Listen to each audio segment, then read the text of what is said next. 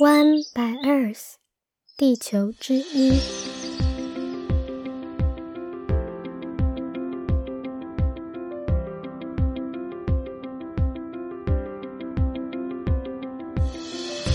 大家好，我是与大自然稳定交往中的小一。你现在收听的是 One by Earth 的第十二集，也是第一季的最后一集节目。在今天的节目中，我想和大家谈谈什么是大自然。塑胶是自然吗？电脑是自然吗？当我询问什么是自然的时候，许多人都会回答：我们生活周遭这些人造物品以外的世界，来自地球母亲的我们，以及我们所做的一切，究竟是不是属于自然的一部分？我认为这是在环保以及爱自然时一件很重要的课题。我会提到我在历史、宗教、玄学与科学书籍上的体悟，以及一些神秘的奇人妙事。那我们要开始喽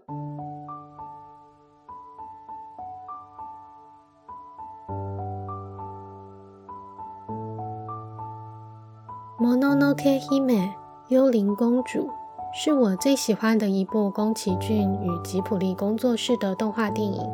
它更广为人知的翻译是《魔法公主》。我还记得第一次看的时候，跟着男主角阿西达卡的目光，见到由白狼在森林里养大的少女，她戒备却无惧的眼神，原始而野生，美得令人屏息。也还记得后来山兽神被人类射杀时，内心巨大的疼痛。故事里的少女无法原谅人类，而我感同身受。在环保的路上，我时常感到悲痛不已，觉得不能明白：如果世界上真的有神的话，他为什么创造人类？他怎么能允许人类来摧毁这个美丽的世界？我向信仰上帝的同事请教人与自然的关系，他说：圣经上记载着。上帝创造了万物，并依自己的模样创造了人，让人生活在地上，赋予人类管理万物的权利。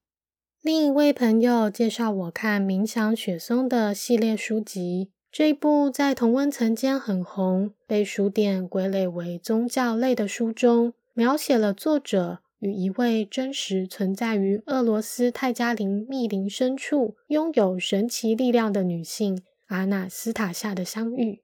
阿纳斯塔夏独自生活在没有人造房子、只有森林的一片空地上。她能够以想象遥视文明世界的古与今。她能使用不同的语言，能用光线温暖他人，能知晓生命的真谛。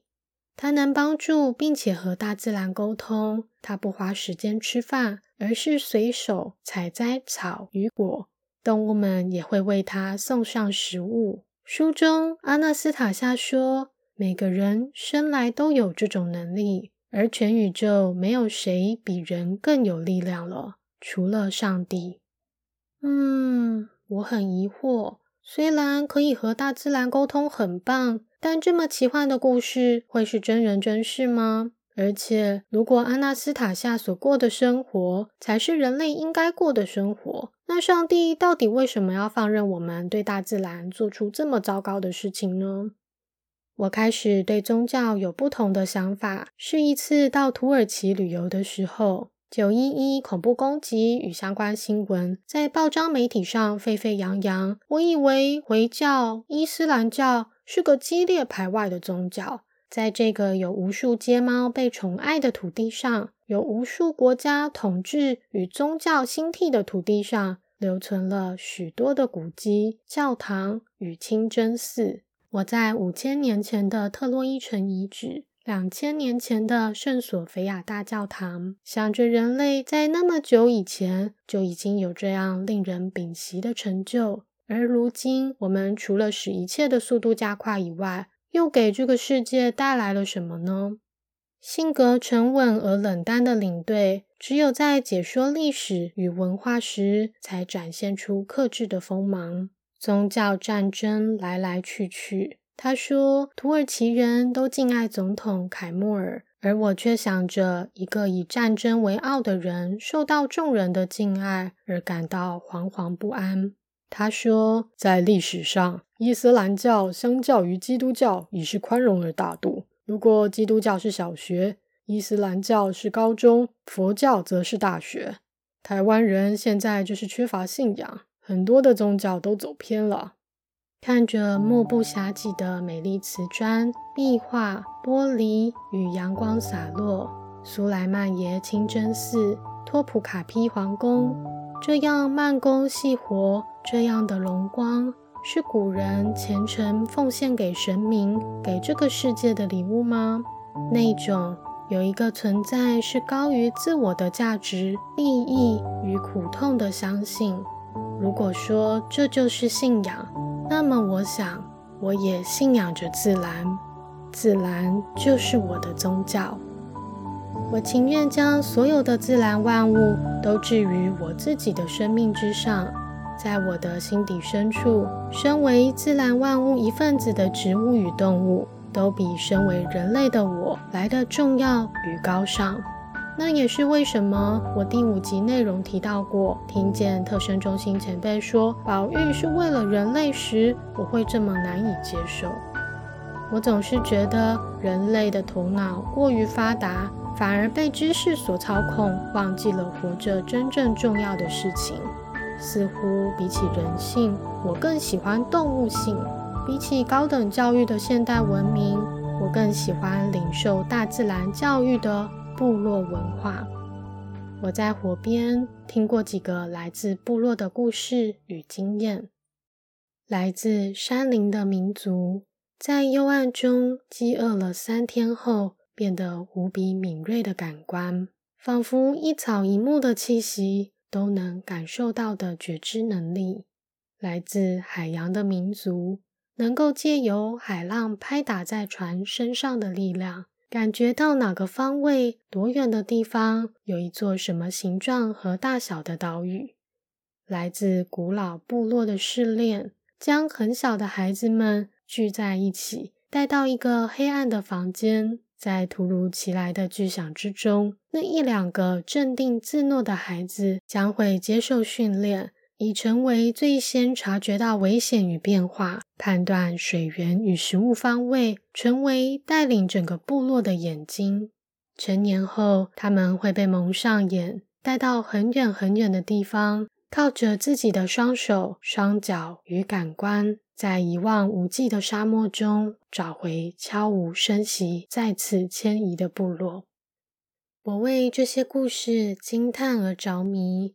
人类真的能够找回像野生动物一般敏锐的感官吗？我有过几次接近一点点的经验，在一种重新调整了身心状态的情况下，通常是与自然相处一段时间后，我会发现自己所吃到的食物味道变得很不一样。一颗简单的紫米饭团，每咬下一口都让我无比惊奇。米粒像是玉米一般的甜，在嘴里慢慢扩散。菜脯与蛋的香气，素肉松与芝麻的浓郁，明明应该是熟悉的味道，我却仿佛第一天吃到、第一天认识他们那般，每一口都充满了不可思议的惊喜。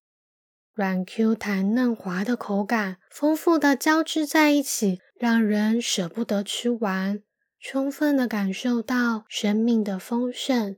与美好，想要变得更敏锐，敏锐的每一次呼吸都是一次感动。我认真觉得，当一个人回到大自然里，回到更接近动物的状态，呼吸、吃饭、活着，就能觉得满足的时候，就不再需要其他的追求。我来到纽西兰，想知道在更容易亲近荒野的地方，人们如何在文明与自然之间取得平衡，却发现以自然景观出名的纽西兰，其实并没有那么自然。广告中纽西兰经典的放牧景观，我们以为很天然原始的画面，原本都是森林。当欧洲人踏上这片土地时，他们砍伐了一半以上的原始森林，种植牧草。如今，纽西兰原始森林的比例只剩下二十三 percent，而台湾有五十一 percent。欧洲人带来了牛、羊、马，也带来了兔子、负鼠、白鼬和老鼠。这些原本作为食物带过来的生物，却失控成长，影响到当地的生态。一个纽西兰很具争议的环境议题——毒药一零八零。政府为了保护国鸟、奇异鸟以及牛只的传染病，使用毒药一零八零扑杀负鼠等小型动物。附属翻译作鼠，但更像是雕，长得很可爱。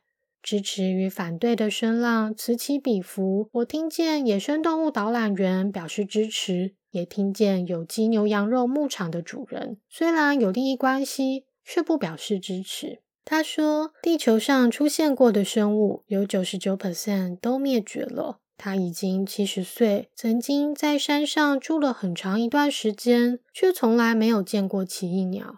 而另一个表示反对的农场主，则与野生的负鼠保持亲密的关系。负鼠经常会在晚上拜访他，像猫咪一样窝在他身上撒娇。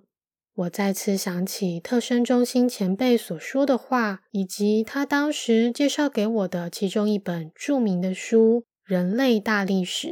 作者以色列历史学家哈拉瑞精彩描述了人类是如何从一种也没什么特别的动物，历经了认知革命、农业革命、科学革命，到成为我们今天的样子。其中有两个概念令我印象深刻。他提出，人类之所以成为地球上最强势的动物，最重要的原因不是因为我们会说话、有语言、拥有智慧或是情感。而是因为我们的想象力能够讨论虚构的事物，正是我们人类的特点。不论是国家、金钱、法律、人权或神灵，这些都是虚构的故事，却使每个陌生的个体之间拥有了共同的连结与信念，使我们愿意进一步互相合作，并产生地球上最大也最复杂的组织。此后，人类到每一个地方都会以极其强势的姿态灭绝该地的巨型动物，直到今天。于是我明白特生前辈为什么会说保育是为了人类了，因为保育这个词汇其实是一个人类创造的虚构故事。随着历史的演进，每个时代的人们都相信着全然不同的故事，并成为我们的价值观。甚至我们可以说，环保也是一个虚构故事。在一个提倡环保的节目说出这种话，我简直就是疯了。当然，这完全不意味着环保或者保育是错的。在了解自然的过程中，科学家与生物学家渐渐看见一种自然的规律：当生态趋于复杂时，也趋于平衡。这是为什么他们致力于保护稀少物种的原因之一。只是当一个人认为环保是应该的、是正确的、是一种责任时，环保这件事情就会变得很辛苦。我曾经也是那个人，会以正义之姿拒绝所有的塑胶制品。回到家后，在面对其他人丢得满满的垃圾桶时，感到深深的疲惫与愤怒。仿佛自己所做的一切都是白费功夫。当环保主义者视环境保护为理所应当，不但会让自己失去谅解他人的空间，而经常感到疲惫，也会失去与他人进一步沟通的可能性。而这并不只是发生在环保议题上，每一件我们认为是应该的事情都有可能会发生。哈拉瑞提出的第二个让我耳目一新的观点是，他说农业革命是史上最大的骗局。事实上，人类并没有因为农业生活而过得更好，不是人类驯化了小麦，而是小麦驯化了人类。我们的确养活了更多的人口，但却让自己与动物的生活品质每况愈下。我们的营养来源如今有九十 percent 严重受限于七种谷类，却花上采集、狩猎生活三倍以上的时间来保护与生产食物。我们因此有了土地财产的概念，开始了无止境的战争。我在纽西兰伤心奶牛牧场工作时，同事曾经对我说：“牛也像人一样需要工作，有工作才有饭吃，而挤奶就是牛的工作。”我听了超不以为然的，觉得这当然不是牛该过的生活啊！牛才不需要为了食物而工作。那我们人类呢？我想起，在一些努力工作的移民眼中，毛利人是好吃懒做、领政府补贴的拖油瓶。而毛利人说：“我们不需要工作，大自然会喂养我们。”这其实是多么正确啊！是我们忘记了大自然的丰盛，是我们忘记了如何采集与狩猎，而他们没有忘。可是这些智慧。却也因为生物浩劫、保育与人道等理由，遭到了反对与公权力的限制。我们不需要工作，大自然会喂养我们。和哈拉瑞提出的人类之所以和其他动物不同，是因为想象力。我赫然发现这两个观点都与奇幻故事的女子阿纳斯塔夏所说的如出一辙。在科学与玄学之间，我好像看见了某种奇妙而隐微的关联。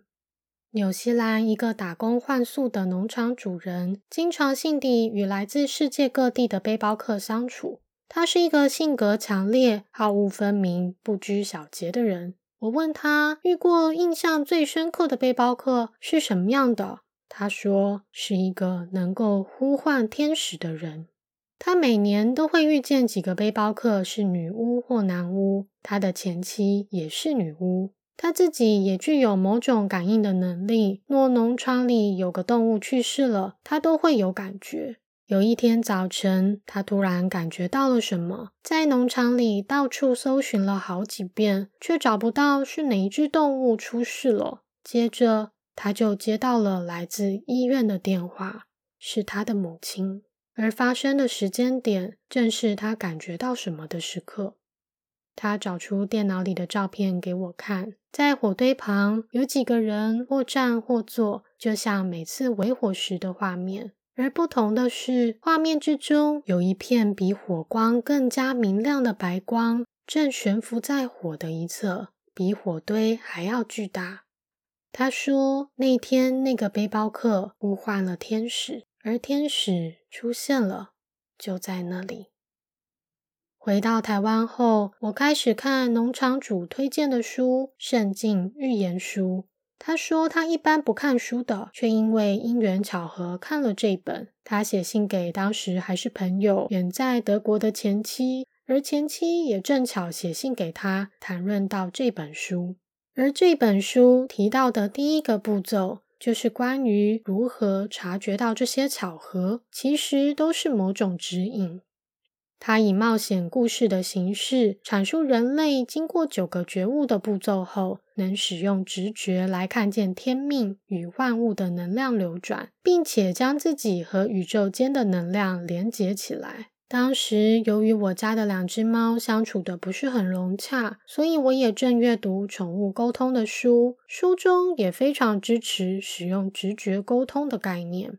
嗯，不过这些东西，不论是阿纳斯塔夏、天使、圣经预言，或是宠物沟通，听起来都实在太玄。从小以科学思维教育长大的我，仍然对这些概念感到戒备。但另一方面，当时已经与大自然稳定交往中的我，也产生了疑惑：这会不会就是我能与亲爱的大自然合而为一的方法呢？我想起自己曾与一位与自然连结很深的朋友之间的对话，他似乎也有着某种神奇的力量。他说，他可以在梦中看见前世，感知到未来，并且可以看见风与海的流动。他问我：“对你来说，自然是什么呢？”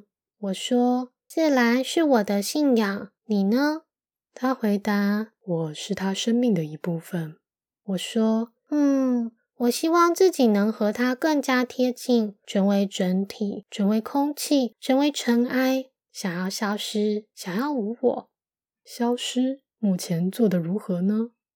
嗯，就目前的我而言，还没有和他合唯一的能力。我期待死亡，因为我觉得那是最可能达成我的心愿的事情。哪一点让你觉得无法和他合唯一呢？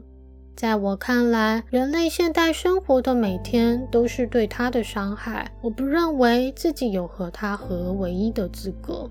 你觉得自然应该是什么样子？远古的地球是高温、火山、沼气，经历了好几次大灭绝。你不需要太过罪恶。因为地球曾经是比现在恶劣千万倍的环境，我们的罪恶不是做了什么，不在于环境被破坏了，而在于我们放纵自己的恶，意识到某些事情不对劲，却任由或加注它的发生的这种恶意。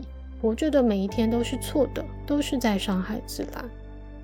这个想法是很骄傲的，因为自然没有评价任何生物的对错，对错只是人类的观点。想跟自然融合，那就试着放下一切的想法，包含是非对错，不去评价任何事情，才能看见真实的自然。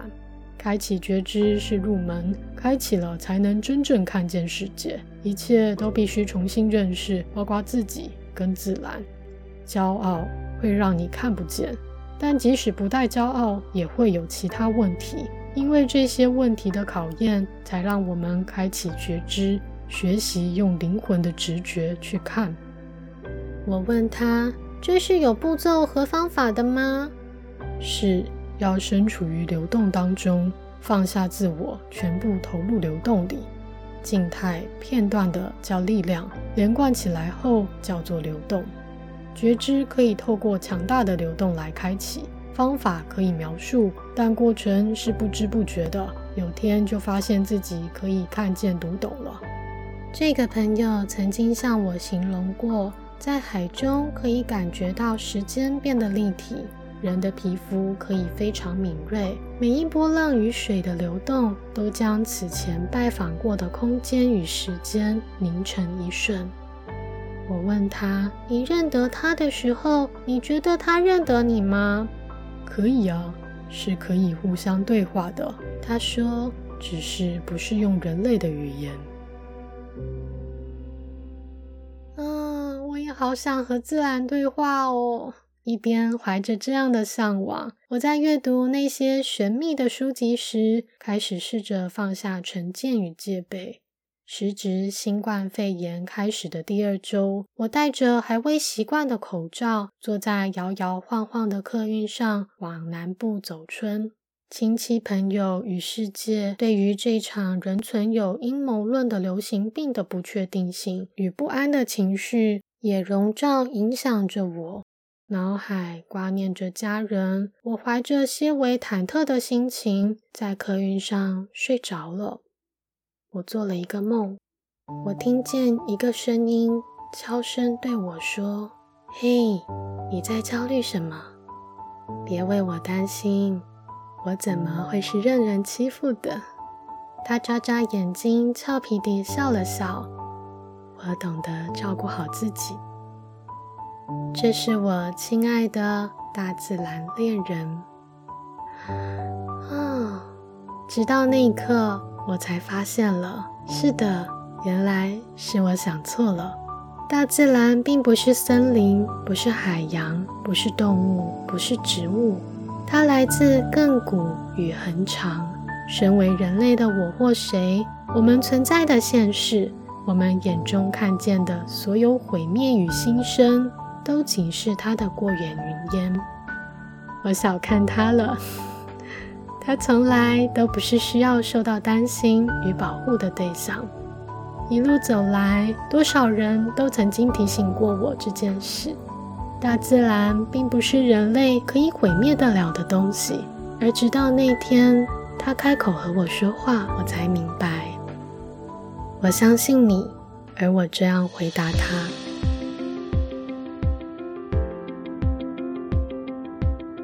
今天的节目就到这边，感谢你的收听。由于节目内容不小心变得太长了，我决定将这集，也就是第十二集节目，分为上下两集。关于科学、宗教与玄学之间的关联，我们将在下集节目中分享更多。到底宠物沟通或者心电感应，甚至是去遥视、感知另一个世界的这些超能力，是否有科学的证据或基础？造物主真的存在吗？这些都属于形而上学，属于无法借由触摸或观看实际存在的物体形貌去理解的问题。这显然需要身为人类的我们拿出我们最擅长的想象力去理解的奥秘。我会尽量尝试以现代最流行的语言、科学的语言去描述。期待你的收听与回复哟！让我们一起爱上自然吧。